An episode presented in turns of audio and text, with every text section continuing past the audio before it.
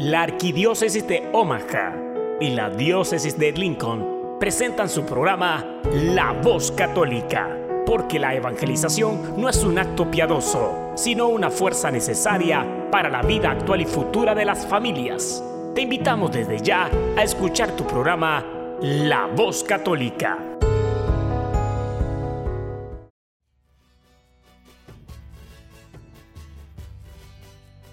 Saludos a todos nuestros audientes a este su programa La Voz Católica, una colaboración de la Arquidiócesis de Omaha y la Diócesis de Lincoln. Yo soy Ricardo Izquierdo, director de Ministerio Hispano de la Diócesis de Lincoln y su anfitrión de hoy. Esta semana hablaremos sobre la película Provida Unplanned, la ideología del género en la ONU y el valor del sufrimiento, entre otros temas.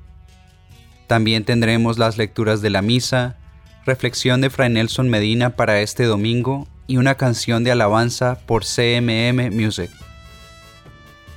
Este programa está patrocinado en parte por el Encuentro Matrimonial Mundial de Omaha. Más adelante tendremos una entrevista con ellos y les recordamos que cualquier movimiento eclesial de ambas diócesis o cualquier negocio puede patrocinar el tiempo al aire de este programa pueden contactar a la voz católica por medio de su página en Facebook. Bienvenido.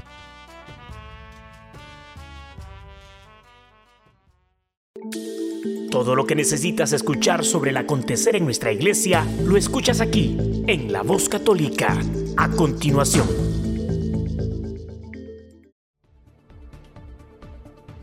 La vida de Abby Johnson, la exdirectora de una clínica de Texas de la multinacional abortista Planned Parenthood, quien años más tarde se convirtió en líder pro vida, llegará a las salas de cine a fines de marzo con la película Unplanned, traducida al español como Inesperado.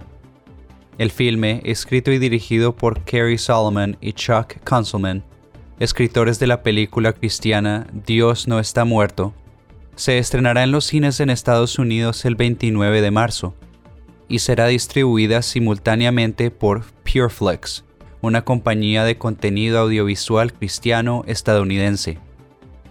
La historia del filme girará en torno a la vida de Abby, quien durante casi una década trabajó como la directora del centro de abortos ubicado en Bryan College Station, en Texas, pero cuya vida cambió para siempre al escuchar los latidos del corazón de un bebé durante uno de los procedimientos en los que participó. El sitio web oficial señala que Inesperado permite abrir los ojos dentro de la industria abortiva a través de una mujer quien fuera entonces su defensora apasionada, que estuvo involucrada en alrededor de 22.000 abortos, pero que llegó a ser una ferviente líder pro vida en América y hoy se encuentra en ambos lados de la conversación. Inesperado es la película más impactante que puedas ver sobre un tema tan controversial en nuestros tiempos. No importa de qué lado de la cerca estés, nadie saldrá inafectado de esta película sobre el recorrido de Ave, concluye la presentación. Sean Carney, director y cofundador de la exitosa campaña 40 días por la vida en Estados Unidos, comenzó que después de ver la transformación de Abby, desde dirigir una clínica de Planned Parenthood hasta ayudar a mujeres y salvar vidas, creo que cualquiera puede cambiar su manera de pensar sobre el aborto. Por su parte, Tony Sands, uno de los líderes de las Right to Life Leagues, asociaciones por el derecho a vivir, aseguró que esta es una película conmovedora acerca del recorrido de una mujer que captura tu corazón y no lo deja ir inesperado corta la retórica y la política para contarnos la historia sobre una infiltrada que vio la verdad y cómo su vida se transformó, concluyó. En Lincoln habrá una oportunidad para ver esta película pronto. Por favor sigan la página de Facebook de la Oficina de Ministerio Hispano de Lincoln para más detalle. En marco del centenario de la coronación de Nuestra Señora del Rosario de Chiquinquirá, el cuadro peregrino de la reina y patrona de Colombia, visitará la ciudad de Cúcuta el 30 de marzo al 2 de abril, donde también podrán venerarla los migrantes venezolanos que han cruzado la frontera debido a la crisis humanitaria en su país. Los frailes dominicos guardianes del Santuario Mariano Nacional viene preparándose para esta gran celebración desde el 2018 y así cumplir el objetivo de visitar cada diócesis y arquidiócesis, llevando un mensaje de reconciliación y renovación bajo la figura de María. La diócesis de Cúcuta recibirá a la reina y patrona de los colombianos el sábado 30 de marzo, cuya imagen recorre el país con motivo del centenario de su coronación que se celebrará el 9 de julio. Alrededor del mediodía se celebrará la misa en la Catedral San José, presidida por el obispo local Monseñor Víctor Manuel Ochoa Cadavid. Asimismo, la imagen también visitará la Casa de Paso Divina Misericordia, ubicada en La Parada, Villa del Rosario, en la frontera con San Antonio del Táchira, en Venezuela. En este lugar acompañará a los miles de migrantes venezolanos y retornados colombianos que huyen de la crisis política económica y social de Venezuela ocasionada por el régimen de Nicolás Maduro. Durante la mañana del lunes primero de abril, en la Casa de Paso se elevará una oración junto a la Virgen por la necesidad de los migrantes de Venezuela, y se agradecerá por los bienes recibidos y por la bendición de hacer de la Casa de Paso un lugar de misericordia, donde aunque no sobra el pan, nunca ha faltado, manifestó Isabel Obando del Centro de Comunicaciones de la Diócesis de Cucut. El arzobispo Bernardito Ausa, observador permanente de la Santa Sede ante la ONU en Nueva York, aseguró que la ideología del género es un paso atrás para la humanidad, que al eliminar la diferencia sexual entre hombres y mujeres, ha creado un problema y no una solución. En su exposición a la Comisión de la Mujer, el arzobispo Ausa dijo que cuando esa comisión comenzó a reunirse en 1947, no era necesario discutir la pregunta básica de quién es la mujer, porque la respuesta era obvia para todos. Sin embargo, indicó que el fenómeno reciente de la identidad del género y la ideología del género han hecho que sea necesario hacer esta pregunta. En lugar de conducir a una sociedad más libre y justa, en otras palabras, la ideología del género dificulta la comunión y la generación entre hombres y mujeres. Es un paso atrás, porque la eliminación de la diferencia sexual de hecho crea un problema, no una solución, enfatizó el prelado, citando el discurso del Papa en la audiencia general del 15 de abril del 2015. Monseñor Ausa advirtió que esta ideología pretende que la condición de mujer sea vista como la manera en que uno piensa o se expresa sobre uno mismo, y por tanto aquellos que se consideran mujeres deben ser tratados tales, independientemente de su naturaleza biológica en los niveles celular, endocrinológico o reproductivo, independientemente de características sexuales primarias y secundarias u otros factores. En ese contexto, Monseñor Aus advirtió que sustituir la identidad del género por el sexo biológico tiene enormes ramificaciones en distintas áreas, como la ley, educación, economía, salud, seguridad, deportes, idioma y cultura, inclusive en términos de antropología básica, dignidad humana, derechos humanos, matrimonio y familia, maternidad y paternidad, y la causa de mujeres, hombres y especialmente niños. El prelado también citó el párrafo 56 de la exhortación apostólica Amoris Letizia, en la que el Papa enfatiza que la ideología del género niega la diferencia y la reciprocidad natural del hombre y la mujer, y sugiere que una sociedad sin diferencias de sexo vacía la base antropológica de la familia. Al final de su discurso, Monseñor Ausa insistió que cuando la dualidad natural y complementaria del hombre y la mujer se cuestiona la noción misma del ser, lo que significa ser humano, se ve socavada. El Papa Francisco está particularmente preocupado por la ideología del género que se le enseña a los niños, por lo que se alienta a los niños y niñas a que, en la edad más temprana de la existencia, cuestionen si son niños o niñas, y se les dice que el género es algo que uno puede elegir. También ha expresado su preocupación por la presión cultural, lo que él denomina colonización ideológica, que se coloca en los países y en las culturas y los individuos que se resisten a esta nueva antropología radical, concluyó el arzobispo.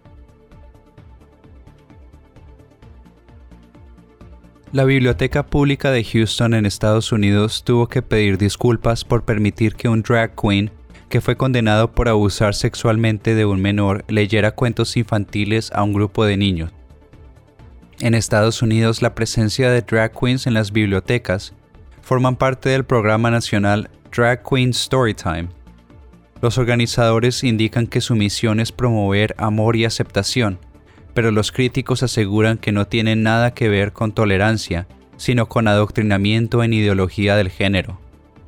Desde julio del 2019, grupos en favor de la familia y comunidades eclesiales buscan evitar que la Biblioteca Pública de Houston permita este tipo de enseñanza.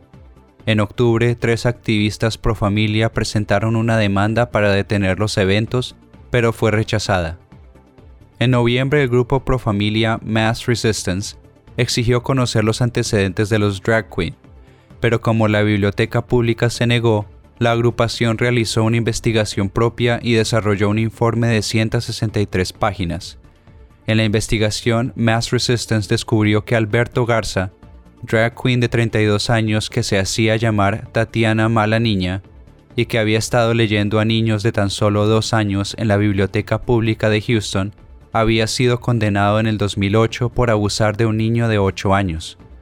El sujeto recibió 5 años de libertad condicional y supervisión comunitaria, y según el registro de delincuentes sexuales de Texas, tiene un riesgo moderado de reincidencia. El viernes 15 de marzo, la Biblioteca de Houston emitió un comunicado disculpándose públicamente y aceptando que no completó una verificación de antecedentes antes de que se le permitiera a Garza participar del programa. Lamentamos profundamente esta supervisión y la preocupación que esto puede causar a nuestros clientes. Nos damos cuenta de que esto es un asunto serio, sostiene el comunicado.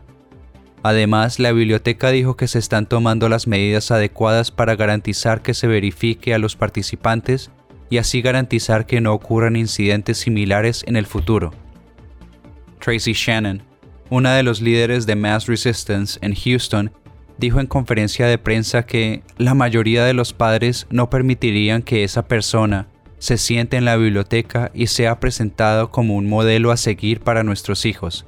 Qué vergüenza, alcalde Turner.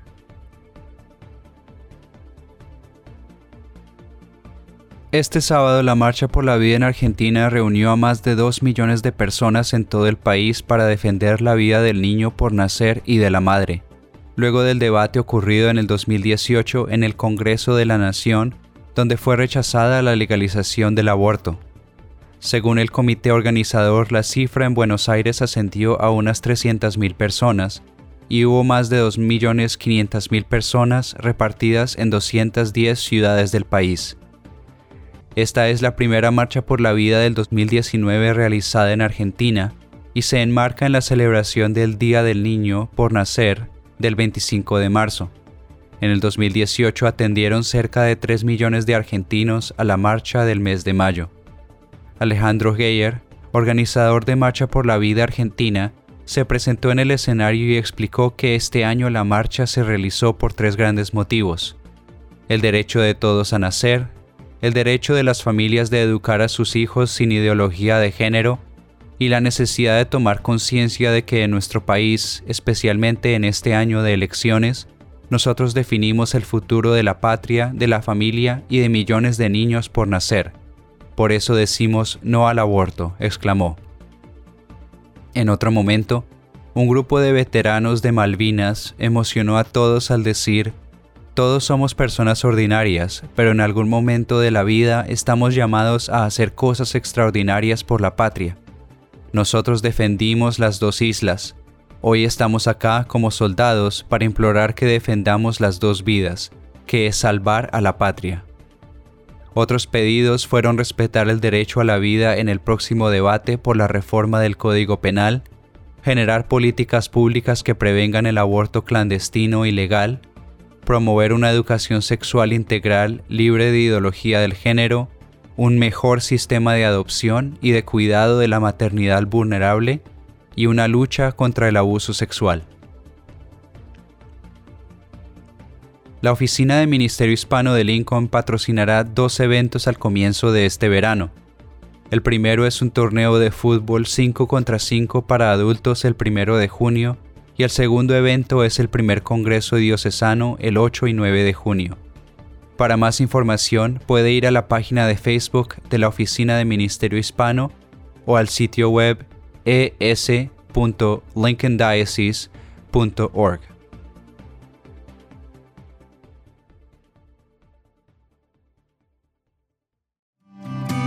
Estás escuchando La Voz Católica.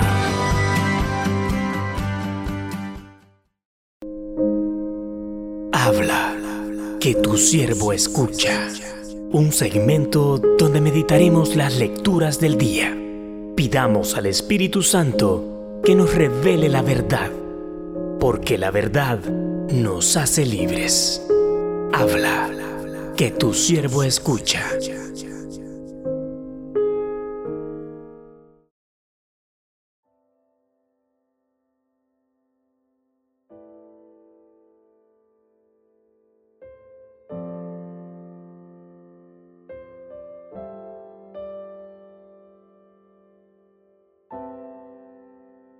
Primera lectura.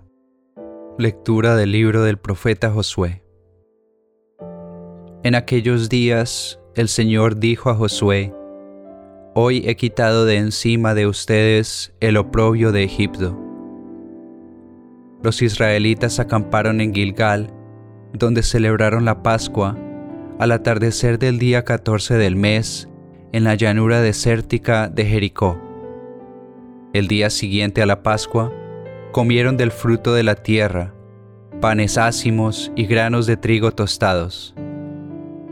A partir de aquel día cesó el maná. Los israelitas ya no volvieron a tener maná, y desde aquel año comieron de los frutos que producía la tierra de Canaán.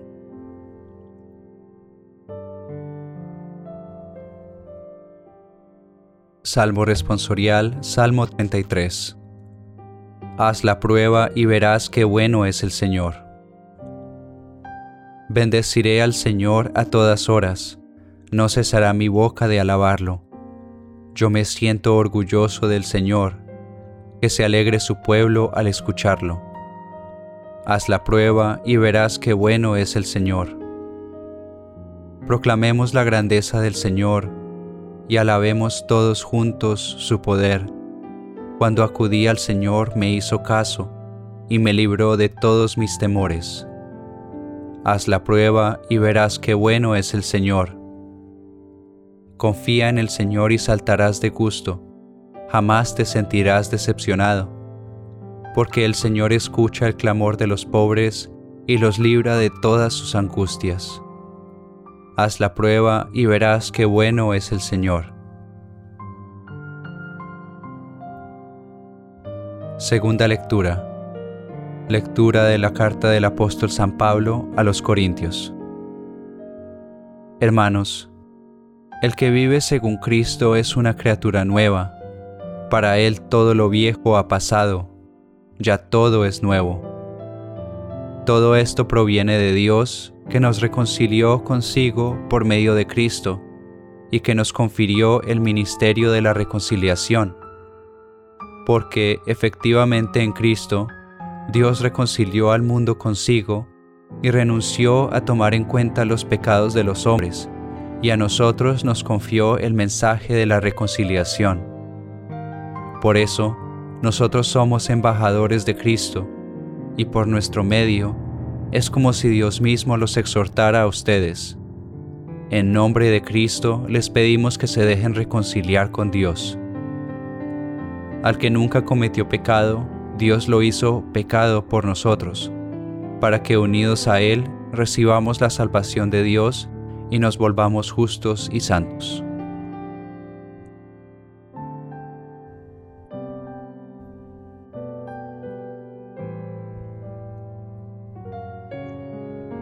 Lectura del Santo Evangelio según San Lucas. En aquel tiempo se acercaban a Jesús los publicanos y los pecadores para escucharlo, por lo cual los fariseos y los escribas murmuraban entre sí, Este recibe a los pecadores y come con ellos. Jesús les dijo entonces esta parábola. Un hombre tenía dos hijos, y el menor de ellos le dijo a su padre, Padre, dame la parte de la herencia que me toca y él les repartió los bienes.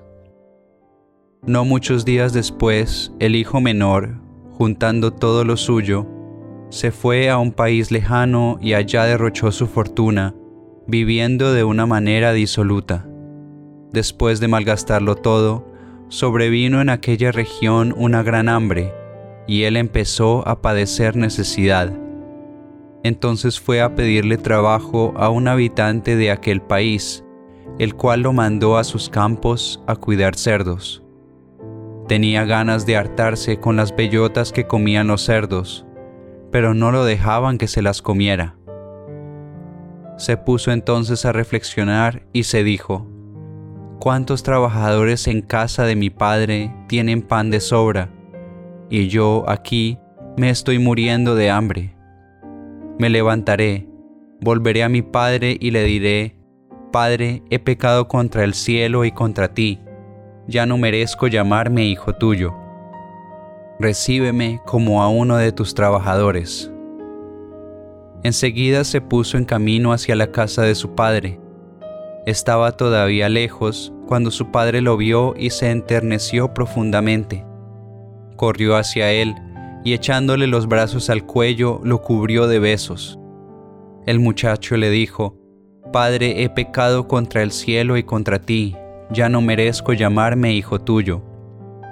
Pero el padre les dijo a sus criados, Pronto, traigan la túnica más rica y vístansela, pónganle un anillo en el dedo y sandalias en los pies, traigan el becerro gordo y mátenlo, comamos y hagamos una fiesta, porque este hijo mío estaba muerto y ha vuelto a la vida, estaba perdido y lo hemos encontrado. Y empezó el banquete. El hijo mayor estaba en el campo, y al volver cuando se acercó a la casa, oyó la música y los cantos. Entonces llamó a uno de los criados y le preguntó qué pasaba. Este le contestó, Tu hermano ha regresado y tu padre mandó matar el becerro gordo, por haberlo recobrado sano y salvo. El hermano mayor se enojó y no quería entrar. Salió entonces el padre y le rogó que entrara pero él replicó, Hace tanto tiempo que te sirvo sin desobedecer jamás una orden tuya, y tú no me has dado nunca ni un cabrito para comérmelo con mis amigos. Pero eso sí, viene ese hijo tuyo que despilfarró tus bienes con malas mujeres, y tú mandas matar el becerro gordo. El padre repuso, Hijo, tú siempre estás conmigo y todo lo mío es tuyo pero era necesario hacer fiesta y regocijarnos, porque este hermano tuyo estaba muerto y ha vuelto a la vida, estaba perdido y lo hemos encontrado.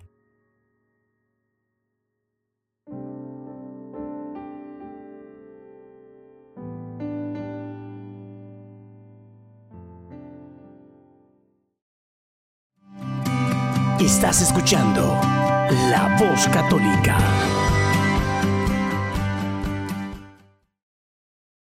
Ahora tendremos a Fran Nelson Medina con nuestra reflexión de este domingo. Feliz domingo para todos. El Evangelio de este domingo es uno de los más conocidos y más queridos para nosotros cristianos. Efectivamente, se trata del texto del Hijo Pródigo. La gran catequesis, el gran discurso, el gran mensaje de la misericordia enseñado por el mejor de los maestros, nuestro Señor Jesucristo. Hoy vamos a aprender algo sobre la misericordia. Y es que la misericordia no solo consiste en lo que uno hace, sino también en lo que no hace. Lo mismo que en otras áreas de nuestra vida cristiana, no todo consiste en hacer. Algunas veces es necesario simplemente padecer o esperar. Y esto también nos lo enseña la parábola del Hijo Pródigo. ¿Qué hubiera pasado, preguntemos, si este papá se hubiera opuesto radicalmente? No te doy la parte de la herencia. ¿Qué hubiera pasado si este papá hubiera cerrado con llave la casa? No sales de aquí. ¿Qué hubiera, ¿Qué hubiera sucedido si este papá sale detrás del hijo se postra ante el hijo y le dice, hijo, no me hagas esto, no me hagas esto, no, esto no me lo merezco.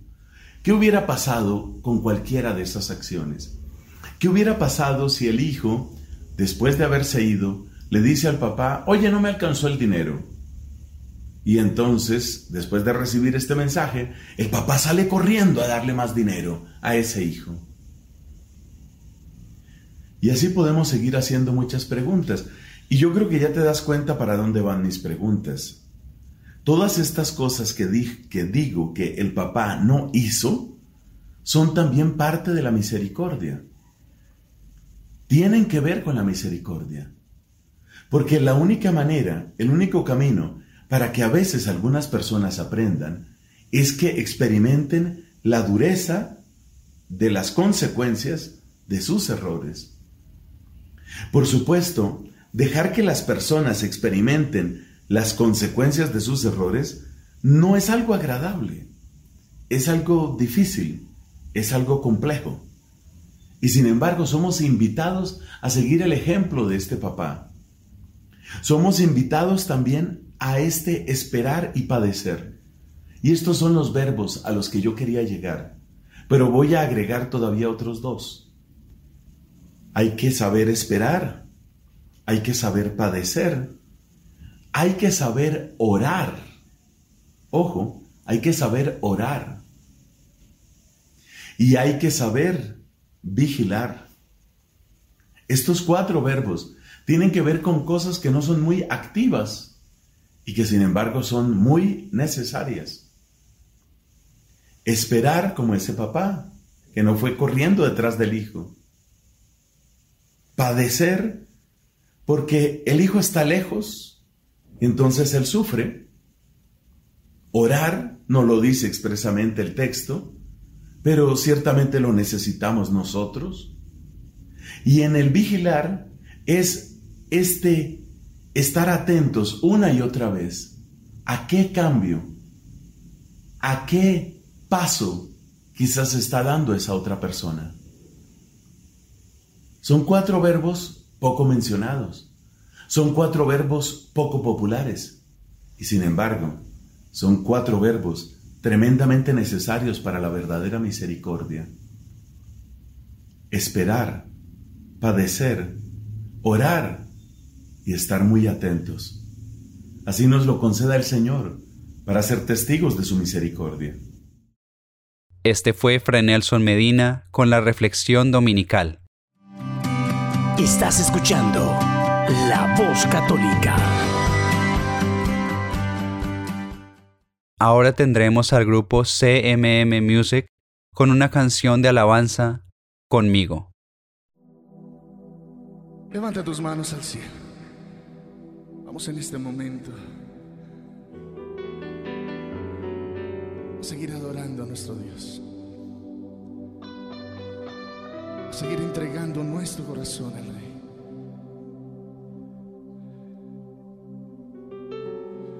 El Espíritu de Dios esta noche te llene.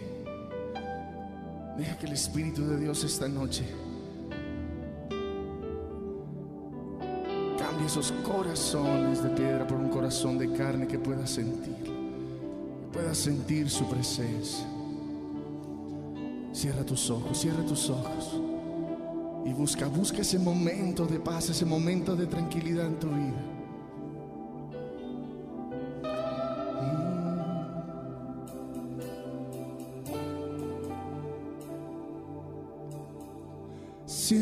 Mis ojos y busco un momento de paz. Un momento donde te pueda hallar conmigo mi corazón. Mi corazón fatigado quiere descansar. Por eso te he buscado, Señor. Por eso te he buscado, Señor por tantos caminos. Dile de nuevo, cierro mis ojos. Cierro mis ojos y busco un momento de paz. Un momento donde te pueda hallar conmigo. corazón. Mi corazón fatigado quiere descansar. Por eso te he buscado, Dios. Por eso te he buscado, Señor. Por tantos caminos. Levanta tus manos, dile. Vengo a ti, dile fuerte. Porque eres la paz de mi alma. Vengo a ti. Porque solo tú me das calma. Porque solo tú me das calma. Mi camino ya busqué. Muchas puertas ya toqué.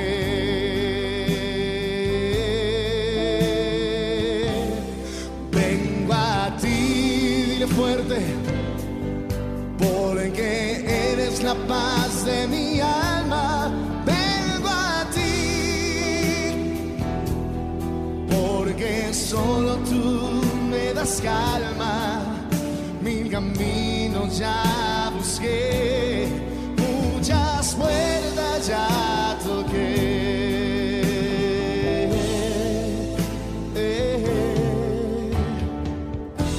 Señor, venimos a ti, Señor, con todo nuestro corazón, seguros de que no seremos defraudados, Dios. Tú eres el Dios de misericordia, el Dios de amor, el Dios que todo lo puede, el Dios que nos da todo, Señor. Deja que caer en sus manos. Levanta tus manos al cielo, diciéndole a Dios que quieres que te lleve, que te cargue. Y hagamos esa promesa cumplir en nuestra vida. Vengan a mí todos los que estén cansados y agobiados, que yo los haré descansar. Cierro mis ojos y busco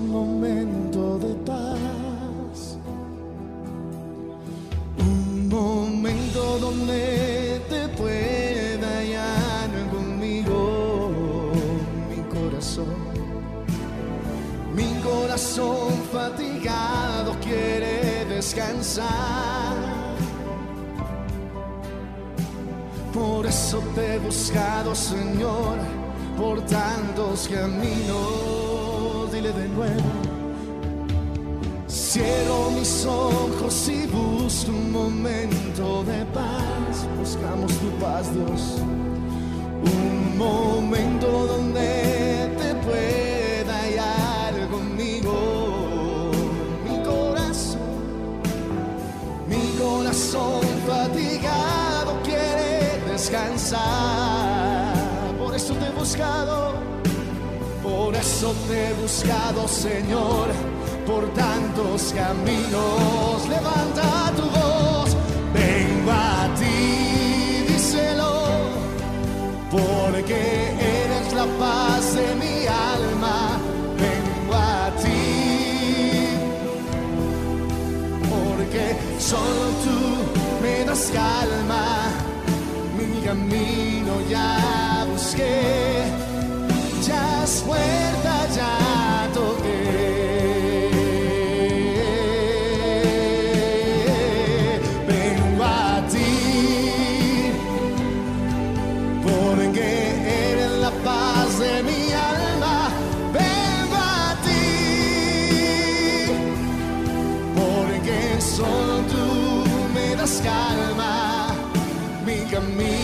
ya busqué, muchas vueltas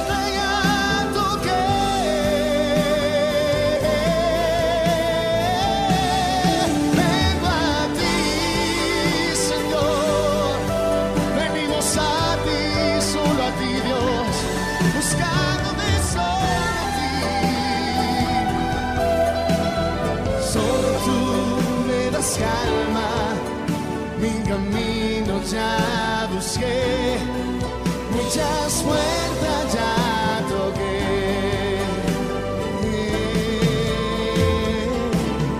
Vengo a ti, dile, dile.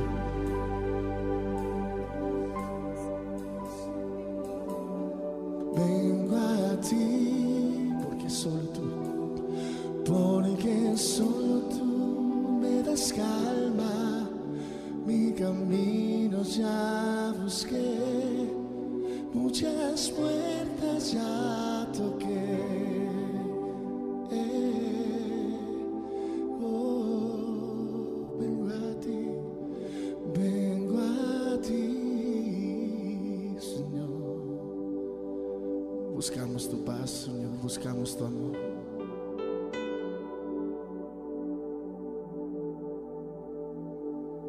Esa paz que sobrepasa todo entendimiento. Venimos a ti con un corazón contrito, Señor. Humillados, Dios, delante de ti.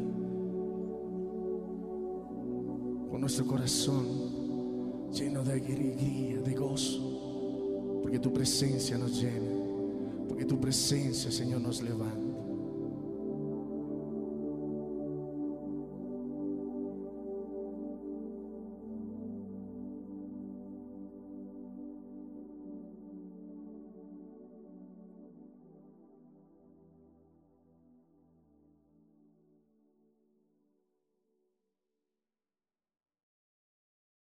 Otra vez, este fue el grupo CMM Music con su canción Conmigo.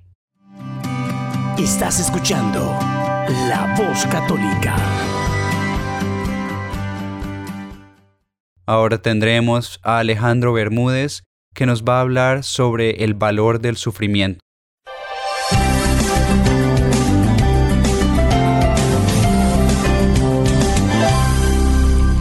El sufrimiento eh, por parte de una enfermedad que realmente nos inmoviliza, que nos deshabilita de la vida normal, temporal o permanentemente, es una enorme cruz, una enorme cruz que siempre se ha reconocido en la iglesia como un sufrimiento, un sufrimiento que la medicina tiene que tratar de, de eliminar al máximo con el progreso médico y una situación para que Dios exprese su misericordia a través de la sanación por la cual nosotros tenemos que rezar. Y por eso, cuando sabemos de una persona con una enfermedad seria eh, o, con una, o víctima de un accidente serio, nosotros rezamos y la comunidad pide rezar por ellos, pide rezar por su recuperación.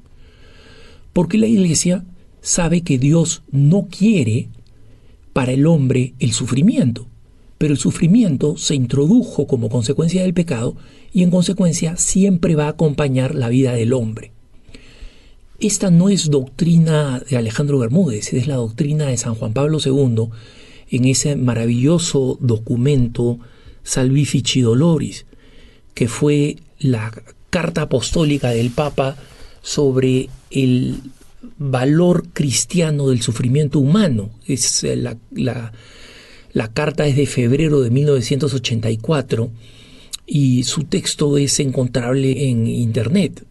Es un texto de un gran valor que explica precisamente el sufrimiento redentor, ¿no? Ese es lo que significa salvifici doloris, el sufrimiento salvador o redentor. Este texto, respondiendo un poco a lo que dice este hermano que nos pregunta específicamente cómo hacer para ayudar a la iglesia y no desaprovechar el tiempo porque eh, la enfermedad postra a una persona y además del dolor físico que puede sentir o no, postrado, sin embargo, sí es muy factible que la persona se sienta inútil, sienta que no está aportando nada.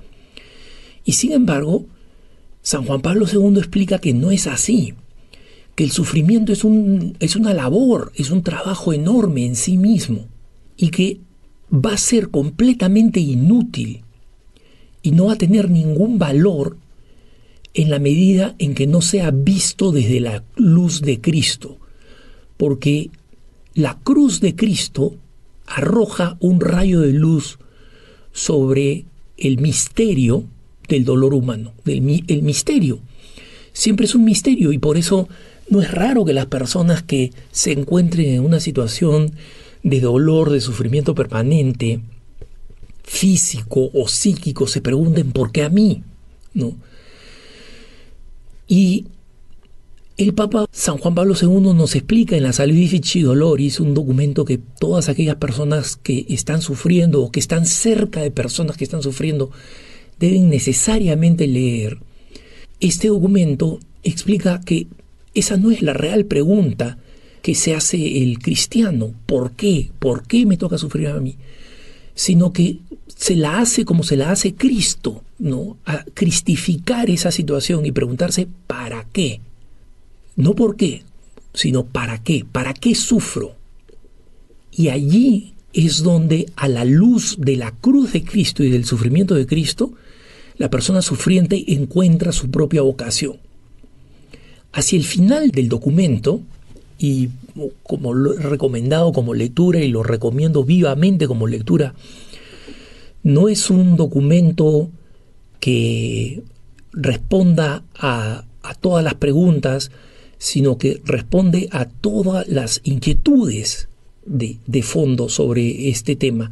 Hacia la parte final, no, y no estoy, no estoy contando el, final, digamos así, como si se tratara de una película, pero hacia la parte final, el documento tiene una expresión muy hermosa porque San Juan Pablo II les suplica, literalmente les suplica, no les pide, no les recomienda, les suplica a las personas sufrientes que por favor ofrezcan esos sufrimientos por la iglesia, que el valor de su sufrimiento entregado y elevado al cielo es más potente que cualquier oración. Y por tanto, el Papa dice textualmente, la iglesia los necesita en consecuencia, el sufrimiento se vuelve así una vocación, es un llamado. Dios ha llamado a aquellas almas más fuertes, más tenaces,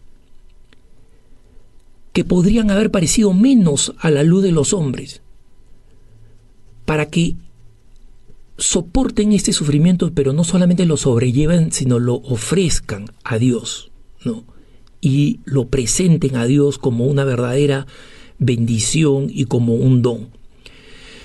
Y en esa medida, estas personas van a ser capaces de dirigirse a Dios de una manera eh, absoluta, de una manera franca, de una manera transparente. Y, Dios va a aceptar esos sufrimientos y los va a unir a los de su propia pasión. Recordemos lo que decía San Pablo, ¿no?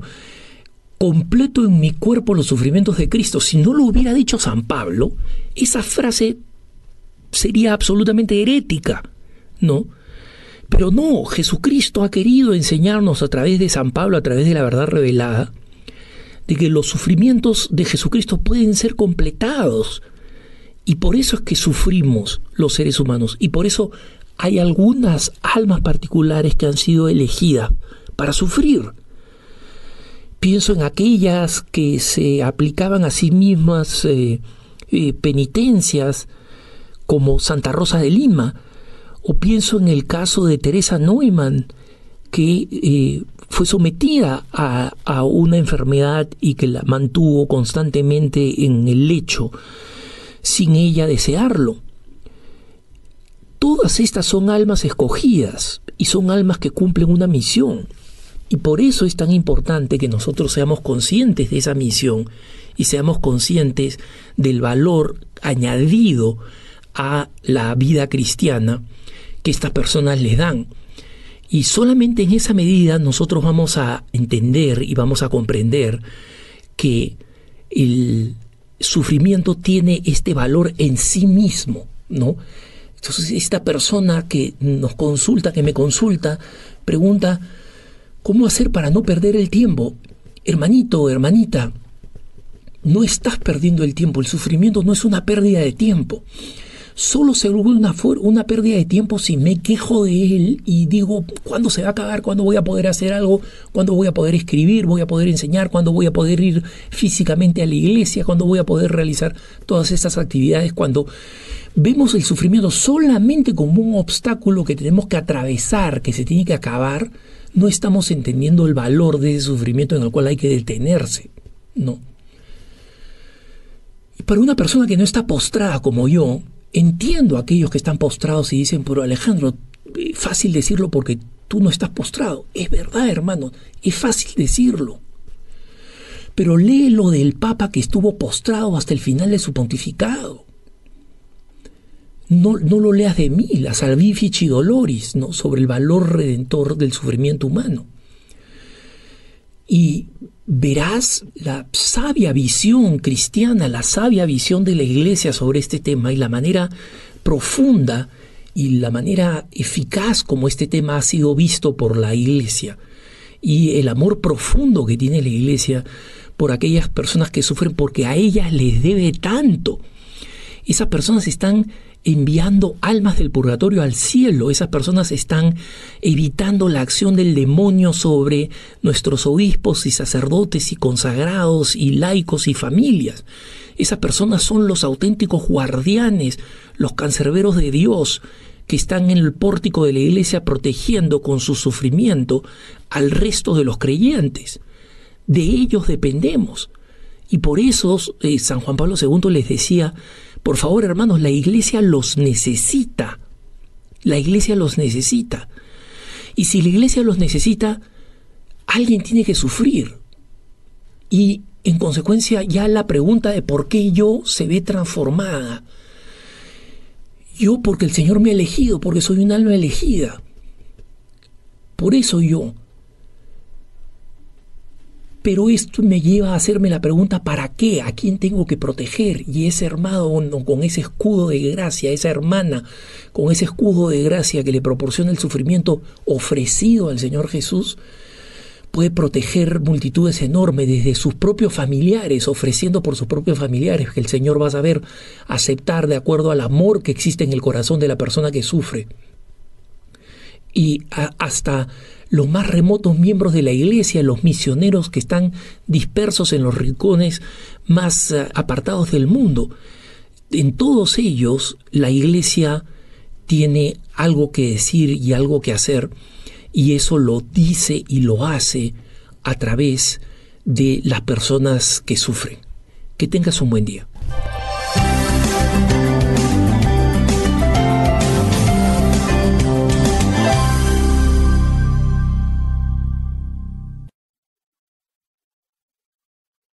Otra vez, este fue Alejandro Bermúdez hablándonos sobre el valor del sufrimiento.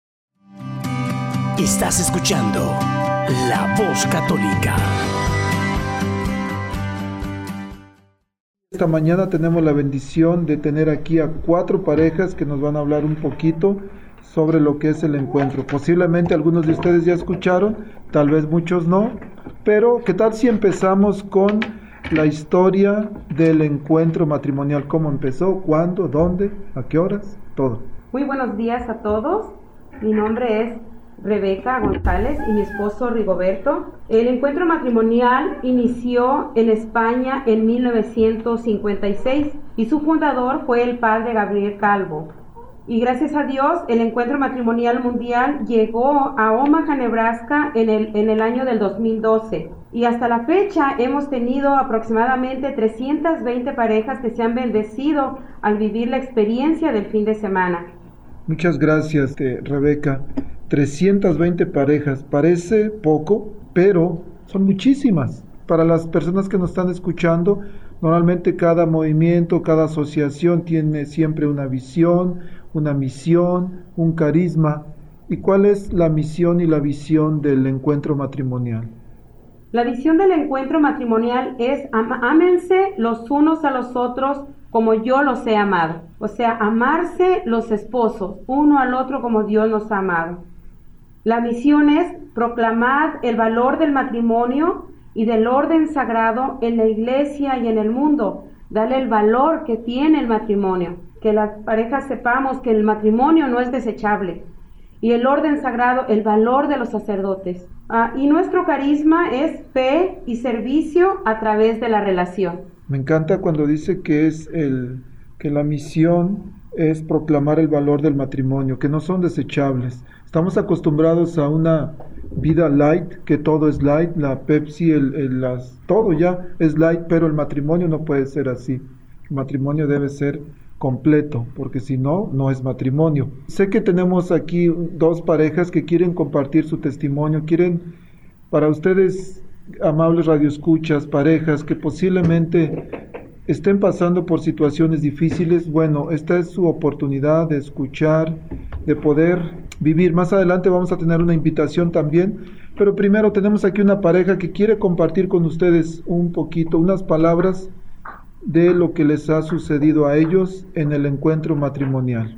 Buenos días, ah, nosotros somos José y Karina.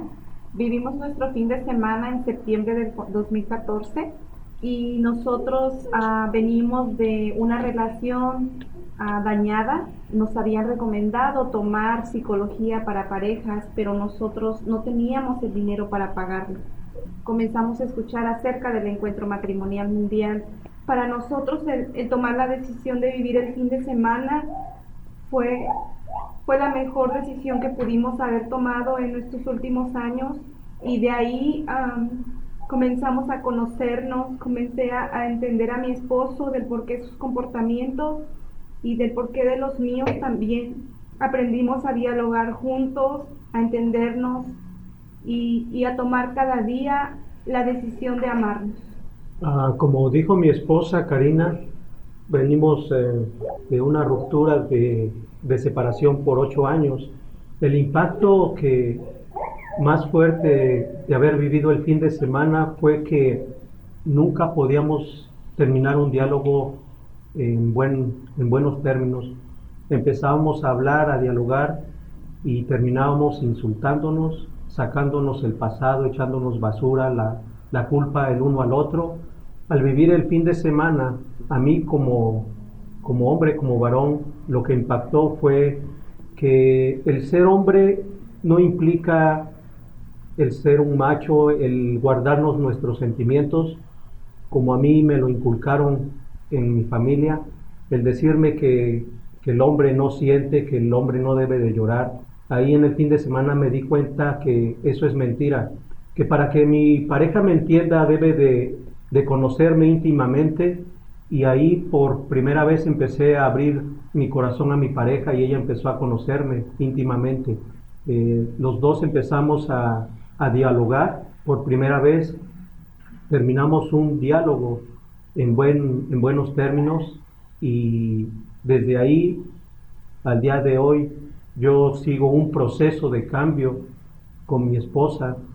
Muchas gracias José y Karina, qué importante y qué, qué palabras tan impactantes para las parejas que nos están escuchando.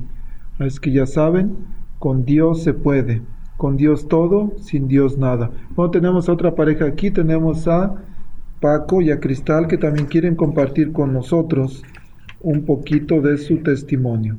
Buenos días, mi nombre es Paco y vengo a platicarles un poquito sobre mi experiencia con el encuentro matrimonial. Cuando yo conocí a mi pareja Cristal, este, había mucho amor, mucha química, era algo muy especial este, todo era muy bonito en el inicio, como debía de ser. Este, cuando pasaron seis meses de, conocer a Cristal, ella salió embarazada de nuestra primera hija y, todo cambió. Yo empecé a emocionarme mucho, tenía mucha euforia, tenía mucha emoción y caí en una adicción a drogas muy fuerte. Me sentía incomprendido, frustrado, eh, solo, y un compañero de trabajo este, me había invitado al encuentro matrimonial. Decidí ir porque quería que le enseñaran dos, tres tips a, mi pareja. Y este, e, esos dos días, ese fin de semana que, que viví con, con mi pareja en el encuentro matrimonial, me ha enseñado más de lo que yo pensé que conocía a mis 30 años. Buenos días, mi nombre es Cristal. Quiero platicarles un poco sobre mi testimonio y mi experiencia con el encuentro matrimonial. Al principio de mi relación con Paco, como él les contaba, todo era bien hermoso. Nuestra relación cambió mucho.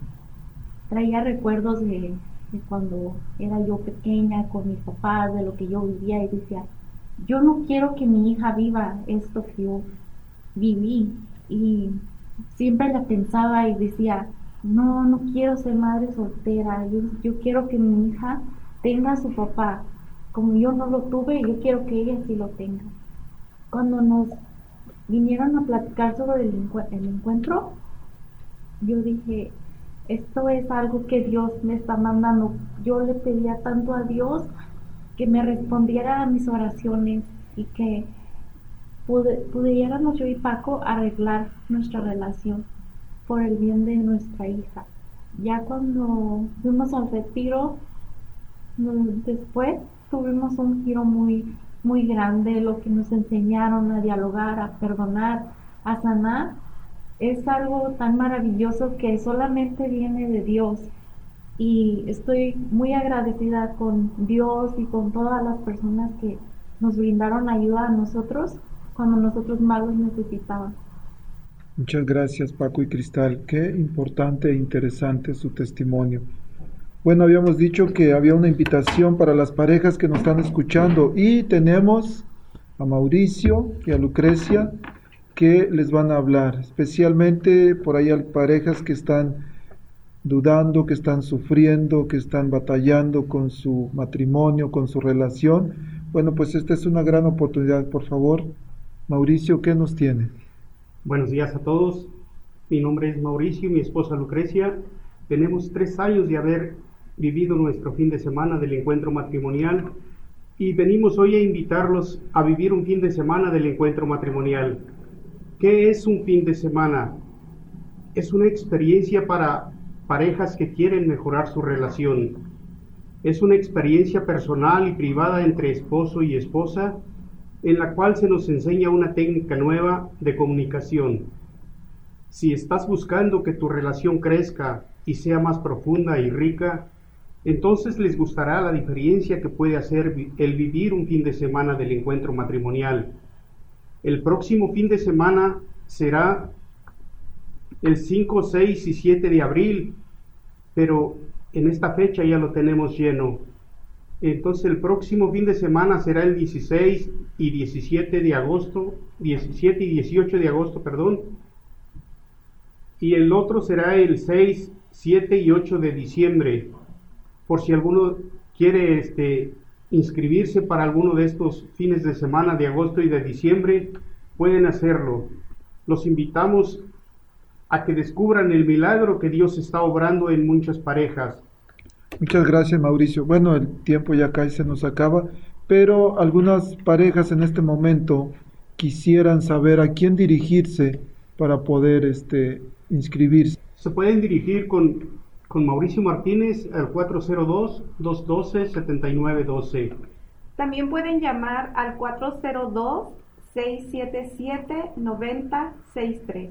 Pues ahí tienen los números de teléfonos para cualquier cosa, pueden llamar y igual si no encuentran los teléfonos o se les olvida, ya saben que estoy a sus órdenes para cualquier duda o pregunta. Mi número de teléfono 402 557 5571. Pues muchísimas gracias a las cuatro parejas por estar aquí. Gracias por su patrocinio y que Dios los bendiga. La Arquidiócesis de Omaha y la Diócesis de Lincoln presentaron su programa la voz católica, porque la evangelización no es un acto piadoso, sino una fuerza necesaria para la vida actual y futura de las familias. No olvides que el próximo domingo tienes una cita aquí en La Voz Católica, de 8 a 9 de la mañana por esta emisora.